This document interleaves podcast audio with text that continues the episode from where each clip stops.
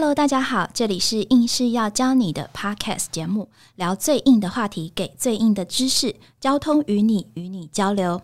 每天遇见的道路背后都有特别的故事或科学原理，我们努力将难懂的知识转化成简单易懂的方式向大众说明。透过专家一对一的访谈，希望大家听完之后对道路安全有全新的认识。那我们就直接进入主题喽。今天要聊的主题是关于台湾的速限，你了解多少？那不晓得大家在骑车、开车的时候有没有注意要遵守速限的规定呢？不同的道路有不同的速限规定，有时候真的很容易搞混，有时候不小心油门一踩就超过了。网络上其实有不少网友针对速限发表意见，甚至与国外的经验或者是规范做比较。其中有一些说法也许没有那么全面哦。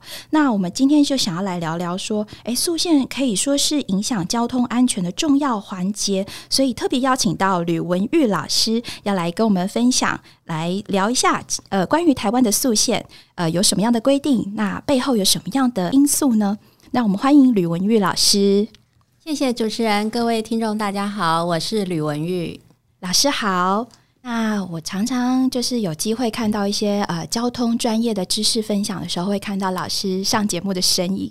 那我想要请教老师，就是哎，我想好奇的想要了解说，哎，关于交通这边的呃专业研究，老师的专长是在哪些部分？可不可以跟我们网友分享一下？是的，其实呃，我们交通界啊，大概最简单的分法会分有轨运输跟无轨运输。是，也就是说，我不搞轨的哦，不是做铁路运输的，是，我是做公路运输的。那我个人的领域一直都是在高速公路那一块。那每一次在新闻上，大概都是因为连续假期，大家很关心要返乡要去观光的时候，一些疏导措施。嗯。哎，那我们今天真的是请对人了耶！因为我们今天就要来聊聊关于就是高速公路的，包括一般使用道路上面速限这个专门的话题。想到速限这两个字的时候啊，我就会忍不住想到，就是我们在开车的时候，呃，车上通常会有个声音告诉我们，就是前方速限五十公里。这个时候，我们就知道，哎，赶快要减缓我们的速度哦。啊，有时候可能就会想到说，啊，搞不好后面有这个照相机。但是，我想我们会想要来聊速线这个话题，这背后一定是有一些用心良苦的地方。那我想要请教吕老师哦，这个速线对我们的交通安全是不是真的这么重要啊？是啊，重要，哎，很重要，很重要。所以说三次，我们每天啊开车上路。最基本要遵守的交通规则就是速限了。那不同类型的道路有不一样的速限，譬如说你在市区的时候，道路的速限是五十公里；在郊外的时候呢，道路速限是六十公里。如果你开车上了国道高速公路上，它的速度非常的快，大多是一百或一百一十公里。那人们常常会说十次车祸九次快。所以这些速线的制定呢，就是为了在一个不同的一个道路状况之下，能够提供给用路人一个最好的行车安全的一个保护伞。所以不但呢可以降低意外事故，同时也能够保障用路者的一个安全。所以各位听众朋友，不要忽略了速线的一个重要性哦。嗯。确实，诶，十次车祸九次快，就是我们如果没有去注意速线的时候，其实真的很容易造成行车上面的安全。本来想要早点回家的，就可能呃会卡在道路上，甚至去影响到别人哦。那但是我有听说啊，在德国有无速线的公路，那这个无速线公路也听说是许多。开车的朋友的朝圣之路，那我想要请教吕老师哦，就是无速线是不是真的就不会塞车，又比较安全呢？哦，这个部分呢，就比较牵涉到比较专业的一个道路设计。嗯，那我尽量呢讲简单一点，让听众朋友了解。那国内的公路系统呢，大概都是遵照交通部它有颁布一个道路路线设计规范来做设计。那简单来讲，就是在路线设计规范呢，提供了。在不同的素线之下呢，各个设计元素有什么不一样的一个建议值？各个设计元素又是什么呢？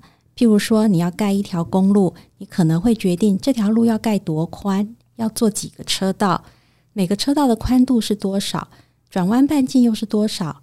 那上坡或下坡的坡度限制是什么？路肩要做多宽？要不要有人行道等等？那这些都是设计元素。那我们在规范的部分就会提供这些的一个标准的一个建议数值。哇，原来我们做一个道路设计，它不是只有呃铺道路而已，它有非常多的因素要考量在里面诶。那我有听说啊，就是德国的这个无速线公路，它并不是天生就是无速线诶。那我觉得这个部分其实是相当有趣的，可不可以请老师跟我们聊聊，就是关于德国无速线的这个公路的故事？我其实也关注德国的速线的相关规定也蛮久了，我想我可以从它的历史缘由开始谈起。其实德国高速公路并不是一开始的时候就没有车速的限制。那早从第三帝国时期，历经了希特勒掌权，战后汽车工业壮大时期，一直到现在，有速线或无速线这两派呢，在德国国内都有各自的拥有者。那经过几次的这种有速线或无速线的一个修法，甚至被大家形容呢。无速线高速公路之于德国，就好像枪支问题之于美国一样的难解。那很巧，我上个月才刚从德国回来。那现在德国高速公路虽然没有速线，但是呢，它有一些建议的速线，而且大概有三到四成的一个路段都是因为施工或者是临近都会区，然后就必须要设定速线。所以呢，并不是所有的高速公路都没有速线。那没有速线高速公路在德国哈是每年都争论不休的一个议题。那其中呢，主张修法说要制定速线的，他们觉得虽然德国高速公路的肇事率比其他国家相对要来的比较低，但只要不幸哦，你如果发生了车祸，超高速行驶之下呢，能够存活的几率是非常的渺茫的，而且高速行驶会排放出更多的二氧化碳，对环保是有伤害的。那另外，德国呢高速公路的建议速限是一百三十公里，超速呢通常是不违法的。但是大家想想看，当发生交通事故的时候，高速驾车超过一百三十公里，要承担多大的一个事故责任？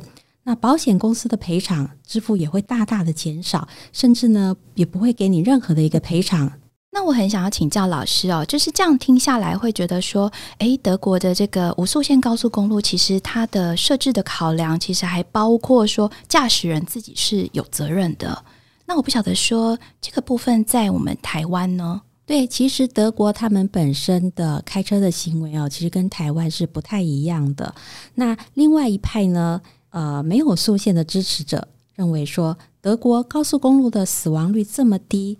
而且你依据一些车流的特性，它可以让内外不同车道产生速度的一个差异，那会形成快车跟慢车的分流，驾驶人反而能够更专心开车，所以没有必要来设定速线。而且呢，就刚刚陈如主持人讲的，威胁道路安全的真正问题，并不是无速线，而是驾驶者是不是有确实遵守交通规则。所以呢，是不是有保持适当的安全距离？是不是有专心开车？等等这些人为的因素，才是行车安全最关键的问题所在。至于这样子的五速线高速公路的设计，是不是适合在台湾使用呢？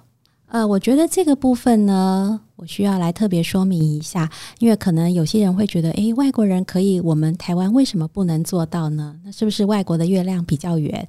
但事实上呢，不是这样的一个情形。那德国的无速线公路，所以事故率这么低，是因为无速线的历史相当的一个悠久，而且他们的考照制度是非常的严格，加上德国人天性是比较严谨的，又重视纪律。那对于交通法规的高度遵守，所以呢，如果每位驾驶朋友都拥有良好的驾车技术跟道德意识，那自然而然的就会降低了超高速行驶的一个危险性。那所以刚刚。谈的那些种种的历史的演变呢，文化素养，还有工业科技等等多重的一些条件的加成之下，才造就了德国他们目前相对一个安全的交通状况。那这也是其他国家或者是台湾都很难仿效的一个原因。呃，经过吕老师的分享，我才知道说，原来制定道路的一些规则，还要考虑到呃风土民情，然后是不是适合我们的道路规划。除了工程之外，包括人文素养，通通都要考虑进去哦。啊，原来德国的无速线公路有这么多不同的讨论声音。那想要请老师来跟我们听众朋友分享一下，那关于台湾呢？台湾的道路速线是怎么制定的呢？呃，一般而言哦。我们相关一些道路单位，它在决定道路应该是什么样的制定的速线的时候呢，通常会取决于两个原因。那第一个原因就是道路设计时候的一个限制条件。那第二个原因就是道路的其他的一些影响因素，譬如说呃比较多事故的路段，或是噪音的考虑，或者是呃道路两侧居民的一些要求等等。那第二点的部分其实并没有太多的一个原理在里面，那我们在这边就先不讨论。那针对刚刚提到的第一点，就是道路设计时的限制条件来看，嗯，就如同盖房子一样，那大家会比较有概念。盖房子之前呢，你要先决定耐震系数，那建筑师才会开始做设计。那同样的道理，盖马路的时候呢，之前也要先制定一个设计速率，那工程师他才能够因地制宜。来开始进行道路的设计。简单来讲，就是你要先决定这条路呢，它的设计的一个等级。譬如说，呃，我在高速公路服务，那在高要盖高速公路的话，它的等级是最高的。那我们的设计速率就会定在一百，或者是更高的一百二十公里。那道路设计者呢，他就会依据这样的一个设计速率来参酌呢。刚刚提到的交通部有颁布一个道路路线设计规范。那来设计这条道路的车道宽啦、弯道啦、坡度啦，还有超高的设计元素。那超高的部分，可能有些听众朋友会觉得很陌生。那所谓超高，就是车子在弯道的时候，那特别有一些赛事，各位看到在弯道的时候会有一个斜坡，让那个离心力的作用能够到最小呢，大家能够很顺利在弯道上能够过弯。那这个就是一个超高的一个概念。老师讲到那个超高是怎么写呢？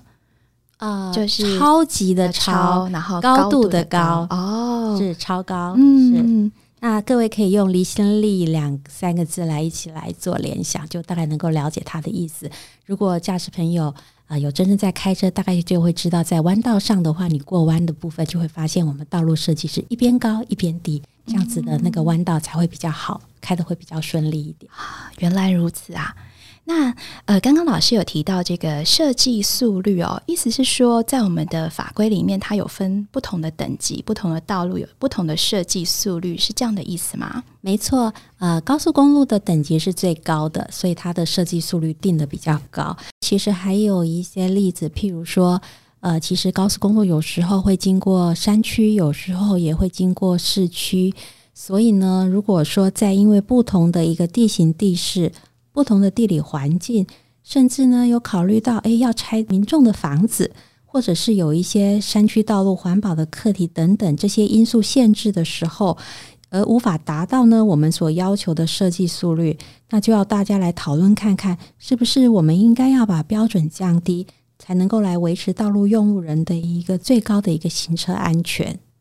诶，老师刚刚有提到这个设计速率，可不可以进一步的再请教老师，什么是设计速率呢？呃，所谓的设计速率呢，就是指在正常的一个状况下，车辆在高速公路上或者是在一般公路上，它能够维持安全行驶的最高速率。那设计速率呢，通常会应用在整个设计公路的转弯半径，还有刚刚提到的超高。好，超级的超，高度的高，还有一些坡道，甚至一些视距，视距也就是大家的眼界范围，能够看到的一个范围等等。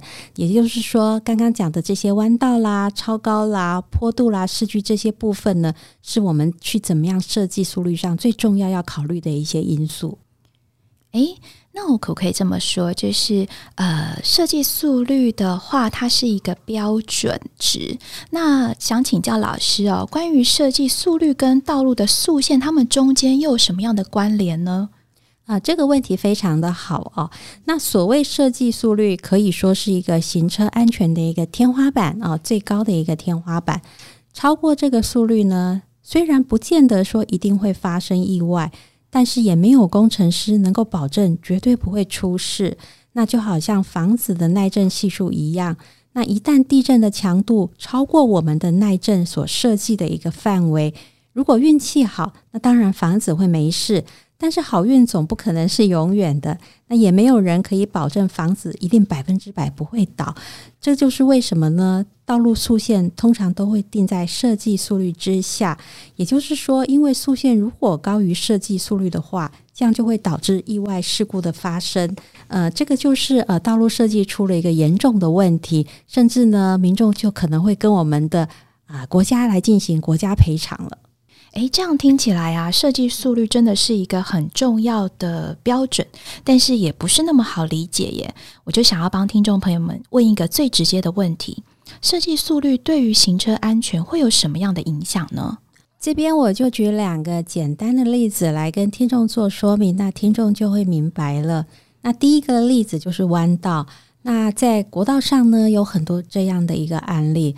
有一些大型车的驾驶朋友呢，他在高速公路上是开的非常的快，那有些不守规矩的还超速。那等到要校交流道的时候呢，匝道上呢会有一些弯道，也会有一些环道，那所以呢，它的速度是比较低的。而且你也要考虑到我们要衔接地方道路了，那地方道路的标准也是比较低的，所以工程师在制定设计速率或制定速线的时候，会定的比较低。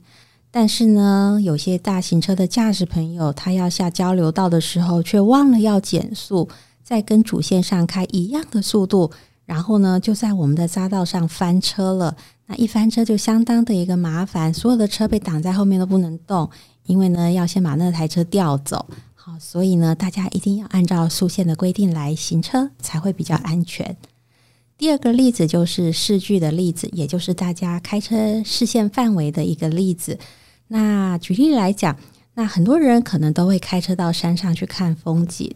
那在这边呢，也特别提醒驾驶朋友，山路呢弯来弯去的，有时候你其实也看不到对向的车，视距是非常不好的。所以呢，设计速率跟速线我们会定的比较低。如果超速就真的非常危险了，你的车子就摔到山坡底下去了啊！大家一定要遵守山路上的速线规定来开车，而且呢，你在山路上也要特别留意，路上都会装设很多的反光镜，那你一定要确保看看反光镜对象有没有车子开过来，这样才能增加自己的反应时间，来做最好的不管是刹车或者是停车的一个应变措施。嗯。我觉得老师举的这两个例子真的都很棒诶，因为在弯道上面，特别是有时候我们扎到下交流道的时候，那个弯会非常的大的一个弯。那如果我们在这个时候没有遵守速线的规定的时候，常常就很容易呃有不幸的事故产生哦。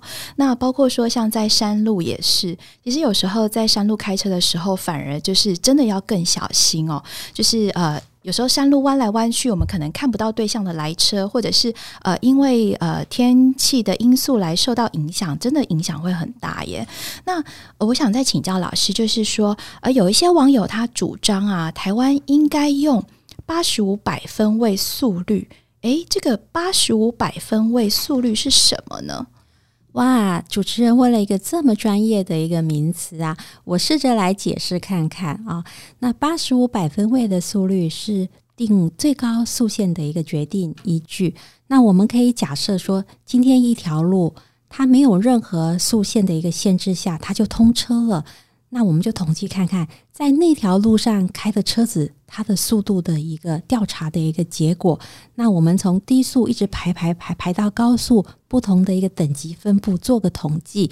其中呢，第百分之八十五的车辆，如果都以低于某一个速度行驶，那我们就可以把这八十五百分位的速率定为那个路段的一个最高速线。那为什么呃台湾并没有使用啊？呃，学理上虽然有这样的一个数据，那其实我们在上课的时候，老师也是这样子教我们的。但是实物上呢，确实不太可行的，因为事实上呢，台湾没有任何一条公路，它能够在没有速线的情况下就来开放通车，所以呢，必须都是要先定了一个速线，我们才能够通车的。也就是说，呃，道路在设计的时候就已经想好了这条道路的速线是多少。譬如说像高速公路，我们就定了一百或是一百一等等。也就是说，我们就没有特别再用这个八十五百分位来当做速限的依据了。嗯，那有很多网友也在讨论说，呃，台湾的速限问题，呃，有时候忽高忽低，很难开车。那台湾的速限好像又比国外的低很多，应该要实施自由车流、速限统一的原则，这个是有必要的吗？那这些观念是不是正确呢？啊，是的，这是一个非常好的问题哦。我发现主持人非常的专业啊。那我们刚刚呢也有以弯道呢跟视距来说明速线跟行车安全的一个关联性。那我现在继续用这个例子来讲啊，例如说，今天我们开车如果在直线路段，视距的问题就会比较少。因为你会看得非常清楚道路两侧的一个情况，所以如果单纯以工程来讲，确实车辆开在直线路段，车速是可以比较高的，没有问题，也是安全的。可是如果今天我们开比较高速的路段，把速线放宽，那比较低的路段又把速线紧缩，那道路速线就会变得忽高忽低。那你想想看，我们的驾驶朋友随时要盯着路边的一些速线告示牌。你还担心被抓超速，然后你车上的仪表板的速度显示你要随时去做关注，那这样子其实开起车来是非常有压力的，而且呢很容易因为疲劳而分心，甚至发生意外。所以呢，我们通常哦在同一条道路上，我们尽量会统一道路的一个速线，一个大区段的一个速线来制定。这样听下来，我会觉得说，哦，原来我们的竖线规划其实是用心良苦的一个设计哦。是啊，啊，真的不容易耶。就是一条道路它要盖好，然后包括这些规范，其实我们都是为了用路人在考虑的啊，没有错。譬如说，我们在工程师，我们就会讨论一下，譬如说，今天这个一百公里的一个道路，可能它的设计速率里看起来有一百、有九十、有八十。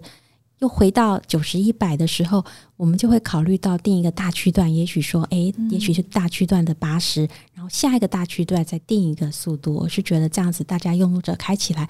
会比较顺畅，也会比较安全的。希望我们的听众朋友都能够遵守这个速线的规定来用路哦，以确保大家的安全。那我这边还有一个问题想要请教老师，就是说，而有网友说，其实现在的汽机车的技术啊，制造的技术跟科技都非常的好了，但是台湾的速线却还停留在五十年前。诶，这样的说法正确吗？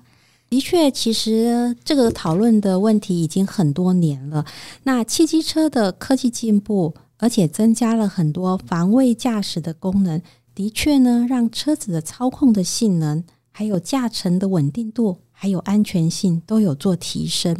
但是，像刚刚所说的一些弯道啦，或者视距的例子，这些用路安全的一个课题呢，都是在一个重力加速度的一个原理之下。用设计速率为基本参数计算所得到的一个道路设计，那跟近几年来车辆的一个技术的进步，他们其实主要是在驾乘的一个稳定性，甚至是车内一个内装来保护驾驶跟乘客的一个装置，这些其实的关系并不是这么大的。所以说，因为车辆的技术提升，我们就应该把道路的速限也提高，这个说法其实是值得商榷的。那最后结束前呢，其实我要特别强调的是，交通是人、车、路三个元素的组成，缺一不可。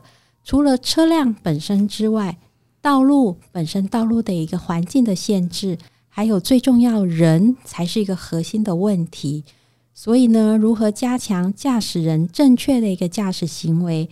加上，其实这种高龄化人口增加所衍生的一些行车安全的课题等等，要怎么样做才是对行车安全是最大的保障？又怎么样才能够创造三赢？我想这些都需要我们再深入探讨的一个严肃的课题。确实，诶，在使用道路上，我们注意的不只是速线哦，我们还要考虑到说，诶，即便现在科技进步了，有很多自动车，但是我们也晓得说这个。自动驾驶的机制它还没有完全的成熟，我们也不能完全的就是依赖机器来做一个道路安全，或者是说哦，它是一个先进的指标。没错，最近我们一直在关注这个课题，我们甚至发了很多的新闻稿做宣导。那些自驾车其实有一些限制条件的。那希望大家在开自驾车的时候，你一定要把那个使用手册看清楚。譬如说，在路上你有一些禁止的车辆等等，或是有一些其他的状况，你绝对不能把你的两手放掉。好，你要注意前面的车前的一个状况。嗯。我觉得道路上面其实确实有很多的因素会影响到这个驾驶跟道路用路的安全哦。我们绝对不能呃贸然的，就是把驾驶这个位置放掉，然后不去注意前后的交通状况，或者是我们在用路上，毕竟人安全平安的回家才是最重要的一件事。对，安全是回家唯一的路。谢谢吕老师，这个结语真是太棒了。那今天透过吕老师的介绍，让我们认识到说，诶，道路设计的时候，其实有考虑到最高容纳的速率来设定这个速限。很开心邀请到吕老师，谢谢老师为我们很详细而且很深入浅出的来解说关于速线的各种面向。听完之后，我也觉得对速线有更深一层的了解了。今天的节目就先告一个段落，未来我们还会带来更多精彩的交通安全内容，请大家持续锁定应试要教你哦。谢谢大家的收听，我们下次见，拜拜，拜拜。